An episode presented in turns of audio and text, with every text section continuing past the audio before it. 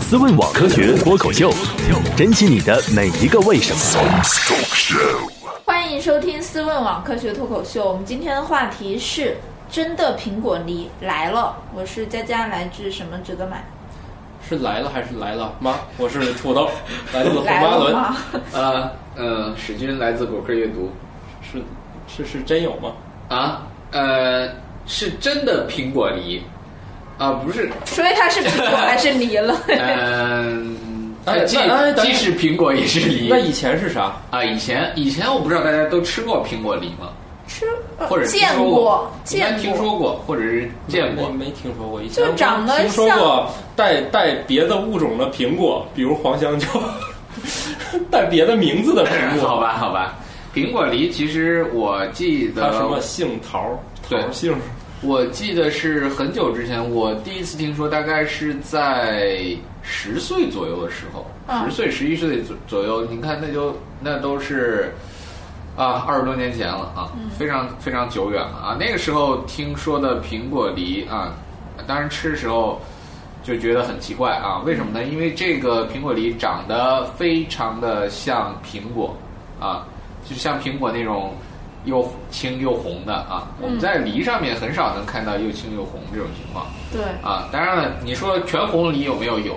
这个那就是啊西见过方梨了啊西方梨就是那种我们叫长瓣梨也好也好对对，对软梨的对对软的对那种啊。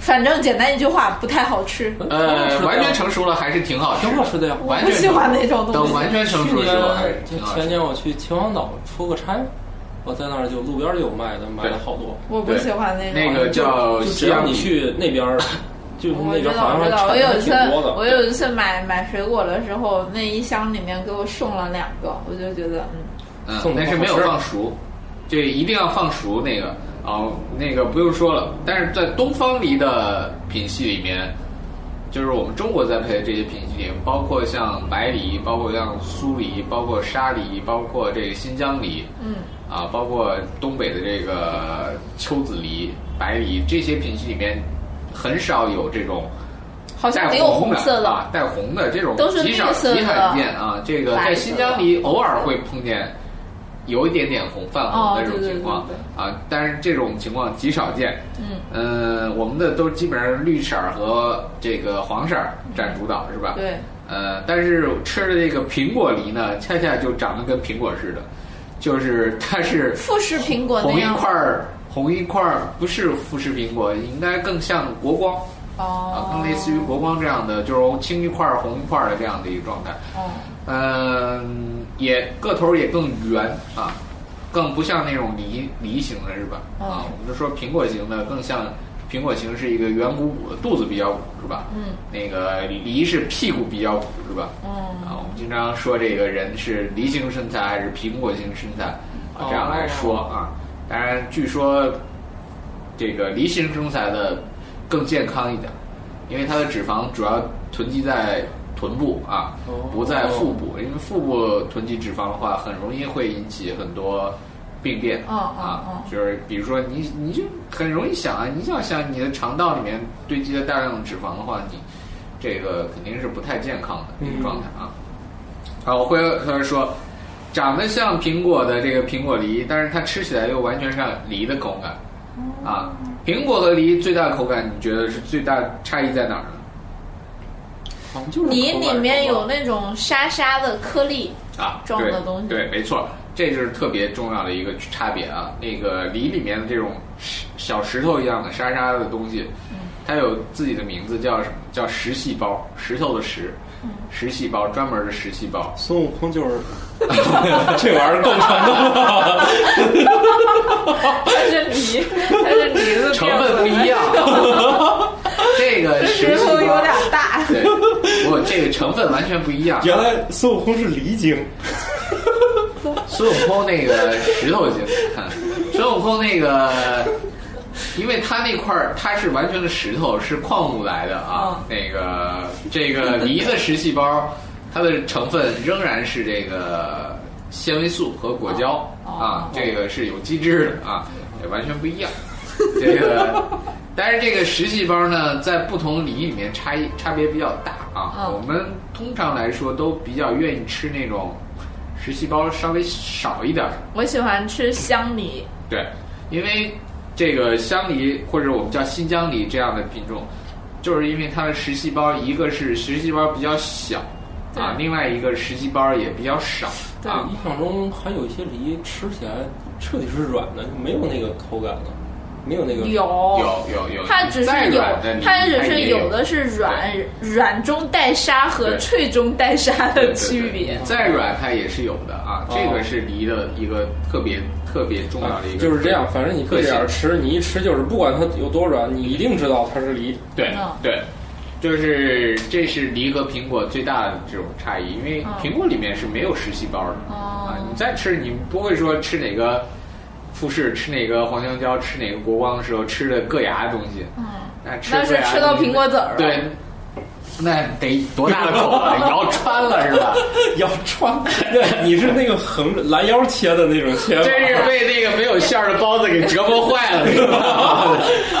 那种东西不是叫馒 头吗？好吧，好吧嗯，所以呃，这是一个典型的差异啊。说回来就是那个苹果梨，但是你吃起来的感觉，我觉得那个时候吃并不觉得很好吃，其实其实它更偏向于一种。呃，酸的，或者说它的涩味儿更强的这种，哦它，并不是那种我们哪想象这种很可口的这种感觉啊，但是它的外观看起来很特别啊，但是那把这适个东合西当啊贡品。对叫品 对，但是但是就是我拿到这个啊，当时应该是我的一个叔叔拿过来的，说。这东西你知道它是怎么来的吗？当时还给我科普了半天。当然那个时候我还没有学植物学，是吧？不知道他说都是错的，是嗯对，吧？还不知道这个说法。他是说，你说说怎么来的？说这个苹果梨就是把梨的枝子嫁接在苹果树上了，然后最终长出来的就是苹果梨啊。当时说法是这样嗯的，啊，当然当然了，这个说法肯定是站不住脚的啊，因为我们都知道嫁接这个东西，你不管你怎么不能变性嫁吧，它那个枝上该长什么，仍然还是会长什么。嗯你不能说我把西瓜的秧子嫁接在南瓜根上了，长出来的就是既像南瓜又像西瓜的 东西，哦，那西长南不出瓜 来，。南西瓜，那长出来的仍然是西瓜啊，嗯就包括柿子嫁接在枣黑枣树嗯啊，这个不是枣树是黑枣树啊，这个差别很大啊。嗯呃， 嫁接在这个上面了，它也长出来的仍然是柿子，它不是黑枣。那到底哪一段决定了它长啥呢？那段芽，它是什么芽？啊前面是嗯啊前面就是最前端是什么，对它就长啥。对对对对对，底下只是给它提供一些养料之类的。没，错，没错，就是之前不是有那种新闻嘛，说有一个美国艺术家成天没事儿干啊，就嗯往一棵那个树上嫁接这个 这个这个什么呢？嫁接不同的果树的枝条，哦，长了一束啊各种各样的玩意儿。对，长了一树什么樱桃啊、桃子啊、李子啊，什么的这这之类的这些的真要一起结不同果的花还挺壮观的啊！啊、当然这个树。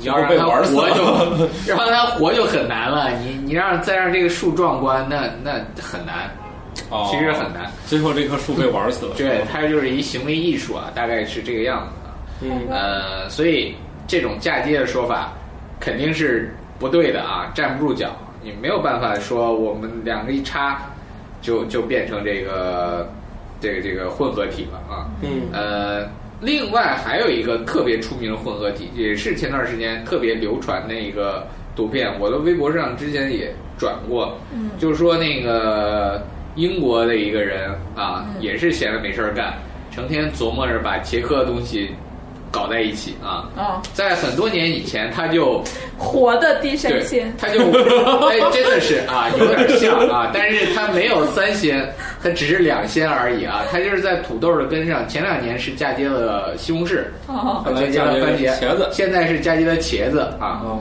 对，所以他这个 我的天哪！还没有嫁接辣椒啊，那个现在只能是烧茄子啊，啊还还不能凑出来土第豆三烧件茄子，啊啊，还差个西红柿和青 椒，啊，这个这个状态最后再把蒜一块儿弄出来就更好了。那也嫁接不上 去。所以，所以这个事情也告诉我们是是是说，这其实通过嫁接以后，这个两个物种确实能组合在一起，但是这仅限于组合啊。它这个根底下这个土豆根，它仍然是土豆根，它是会结土豆的。然后上面是茄子，它仍然是茄子啊。这两部分是自己在按照自己的发育的这个路线在走，它不会互相发生什么影响。会不会影响？可能有一点点点影响。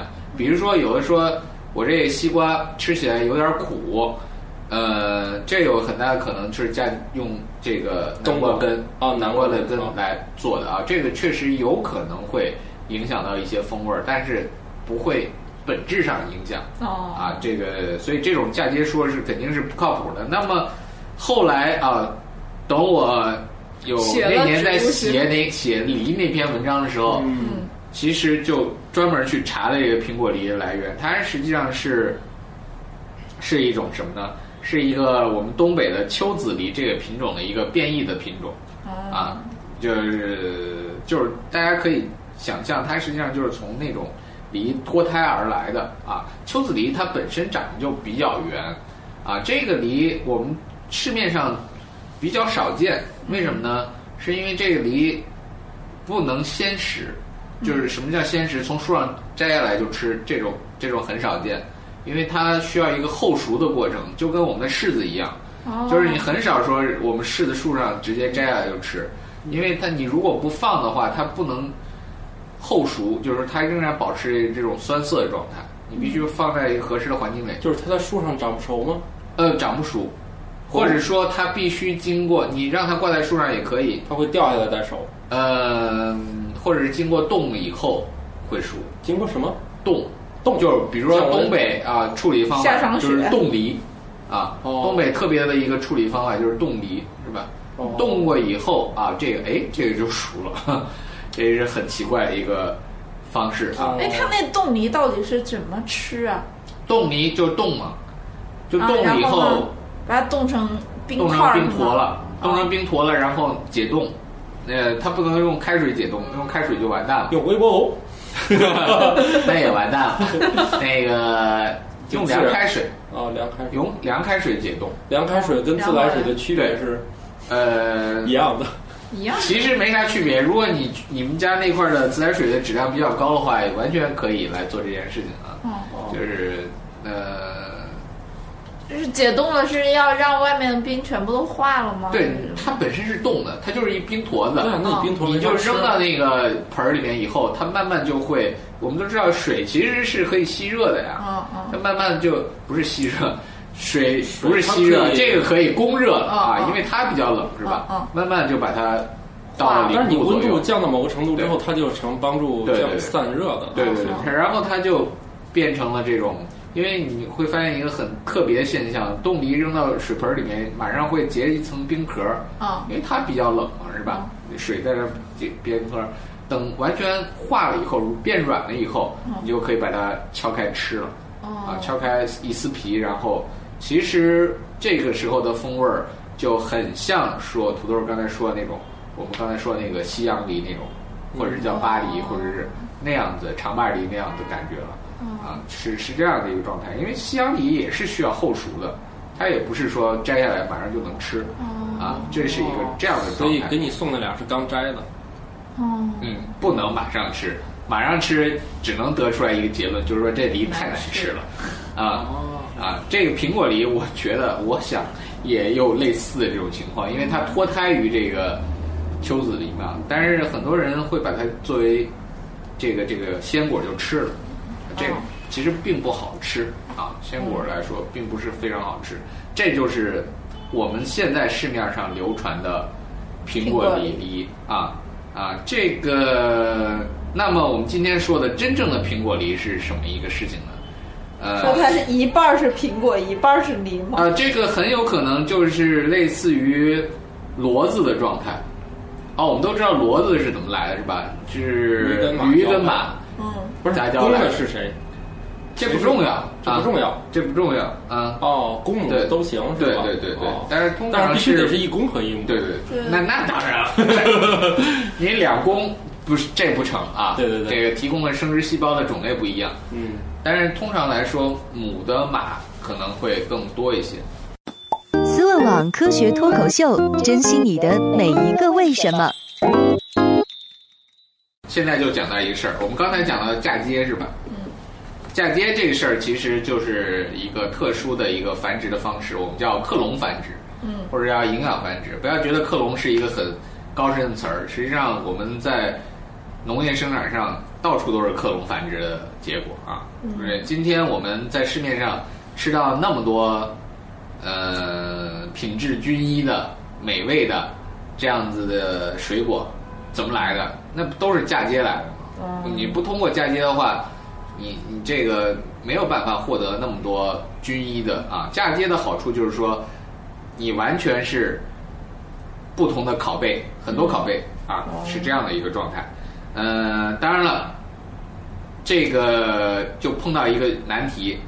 现在人口味越来越高了，是吧？大家都追追求这种新奇的口感，你单是这种克隆啊，满足不了大家的需求啊。包括传统的育种也会存在这样的问题啊。传统育种我们都知道，其实也还是种和种之间的杂交，比如说苹果和苹果之间杂交，啊，草莓和草莓之间杂交，然后橘子和橘子之间杂交，然后呃，西瓜和西瓜之间杂交，它没有脱出这个圈儿。嗯你脱出这个圈儿做不到啊，很多时候做不到。嗯，特别是苹果，苹果啊，苹果和梨之间啊，虽然它们都是蔷薇科苹果亚科的，嗯啊，这个非常非常亲近的这个，嗯，这个兄弟关系，但是但是他们之间就没有这种交流，交流不了啊、当然了，柑橘这个算是奇葩了啊，我们之前的节目里面说过这事儿。嗯，柑橘是属于这种略奇葩的，嗯，就是它种和种之间可以随便砸，是吧？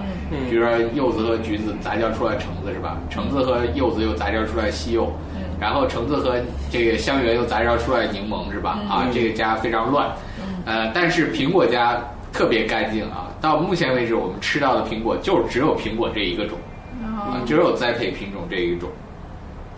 呃，那为什么会出现这种情况呢？就是说到了今天这个重点，也是前两天这个中科院的遗传遗传发育生物研究所啊，他们发的一篇、Nature 上面一篇文章，就是说发现了这种这个一个特别的一个机制，呃，什么机制呢？就是花的柱头和花粉的这种识别的机制。嗯啊，呃，为什么苹果和梨不能杂交？就是很大程度上是因为它们之间实际上是互相不认的啊，啊就是这个花粉和柱头实际上是不认的。我们知道是一个植物的授粉的过程，实际上就是花粉要嘣儿跑到这个雌蕊的柱头上，然后在那里萌发，然后把精子送到这个雌蕊的子房里面跟卵子结合，就是这么一个过程。但是这第一步就是你先得花粉萌发嗯啊，但是花粉萌发这事儿是花是一个非常精密的过程，可不是说随便扔点什么东西啊啊，像我们泡黄豆一样，随便扔点水它就泡胀了，这不是这样的。它这个上面看似很简单的花粉啊，那点小颗粒，它跟这个柱头之间就有钥匙和锁的关系。哦，它实际上有密码嗯的是吗？对要对暗号，嗯对上了才能开，对不上就天不能龙开盖。地虎，你要说出来底下那句 就不开啊对口。，这个梨梨和苹果就对不上，只有苹果和苹果才对上。哦啊，这是非常严格的，包括苹果树自身也存在这种其呃类似的机制，就是说苹果树的花儿，一棵苹果树自己跟自己也对不上，嗯哦就是自己跟自己的花粉，哦，这是也是对不上的啊。所以你不你你如果只有一棵苹果树的话，严格意义上一棵苹果树放圈一温室里种啊，它可能就结不了果。啊哦，，这是一个这是一个状状态啊，所以这是非常有意思啊。之前呃，大家都会觉得啊、这事儿好像平平无奇是吧？但是实际上，这对我们物种到今天这种不同的植物物种的形成非常的重要啊！因为你想，春天那么多花儿啊，那那蜜蜂也是在花儿上跑来跑去，或者是风也是会把花粉吹来吹去，你这不能乱开是吧？你乱开了以后，结果就很混乱了啊！啊，不不单单说这个可有可能会导致这个花粉的浪费啊，甚至会导致胚珠的浪费，是吧？因为你你这个配出来以后，这种子不能用啊，不可育啊，像骡子那样啊，这嗯这对植物来说其实是不乐于看见的嗯啊，这种机制是严格避免的啊，所以这其实。就是这怎么说呢？就是一个植物物种形成的一个非常非常重要的一种隔离的手段，嗯就是它识别不了，或者说能识别出来，但是我我不希望你在我这儿发生什么故事嗯啊。当然，这个故事虽然说跟我们好像很很远，但是实际上跟我们也挺亲密的。为什么呢？因为我们都知道，在春天的时候，很多人花粉过敏。嗯啊，为什么会花粉过敏呢？很大程度上，你就是对那个花粉上那些钥匙一样的蛋白过敏哦，啊。那些蛋白本身人家是为了去开锁的，不是来，不是那个不知道开专门儿开你的鼻子啊。对，但是我们的人的免疫系统又比较敏感啊，以以为它们是入侵物，识识别的这些蛋白，然后就引发这种过敏的症状，啊，就是这样一个状态。呃，说到这儿就附带再说一下。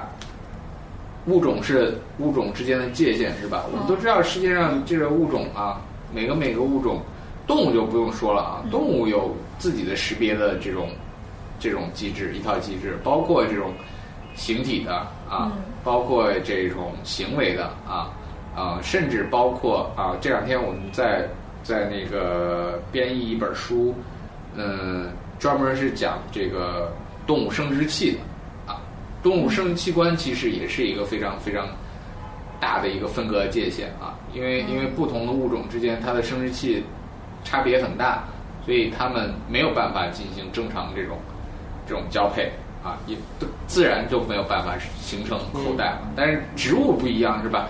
你看植物的它的生殖机构基本上都是一一个样子是吧？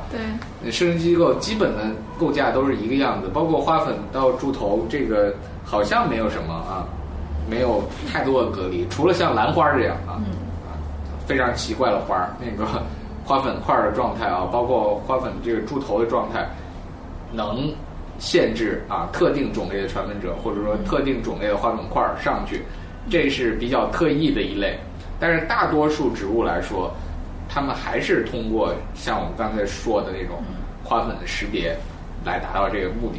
嗯这个包括啊，还有一些特征是什么呢？是即便是结合以后，这种子也不发育啊哦，这个受精卵也不发育成种子，这也是一种隔离啊哦，就是时间长了就变成了不同的物种这样子的一个这么多千姿百态一个状态。嗯但是但是有人说，那你我就看那个那个新闻上面嗯有这样的评论说，因为那个这个新闻 报的时间跟引力波的时间实际上是很接很近嗯近是吧啊，但是底下就有好多人说，你看中国科学家成天没事儿干，反正就研究这些有的没的事情，也不关心点儿大事情。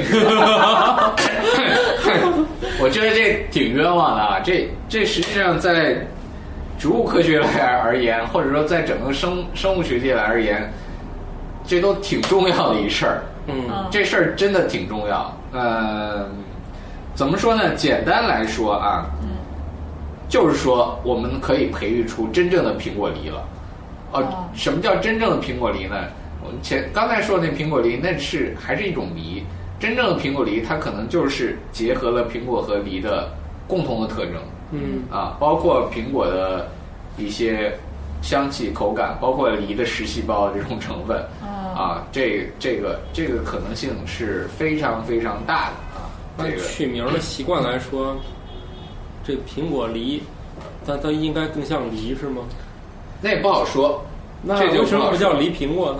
对，这就不好说了，不好说啊是吧这不好说，这可能出现了一种新的这种新的全新的物种就出现了，有可能它啊会有一个全新的商品名。对对对对对对，这个这个东西就有可能像，比如说丑菊这样的东西嗯啊啊，这这你说它是菊吗？它也不是菊；你说它是柑吗？它也不是柑；你说它是橙子吗？它也不是橙子啊。嗯反正觉得就是一跟个橙子不靠边儿啊。对它这个玩意儿还确实挺有意思啊。对，呃，这翻过头来说，如果你不喜欢吃苹果梨吧，那没有关系。这个技术，以后如还有果黄香蕉苹果，嗯真正的哎，这但那太远了啊啊！为什么只是苹果梨这个状态呢？啊，因或者也为是蔷薇科的。对，因为你还是要挑挑这种关系近的来做这事儿。嗯你苹果和梨关系很近是吧？西瓜和南瓜关系很近，对，但是骡子和马，呃，不是驴和马关系很近也很近，但是你不能说我用一，我今天用一汗水宝马美人鱼啊， 美人鱼那是转基因的，对。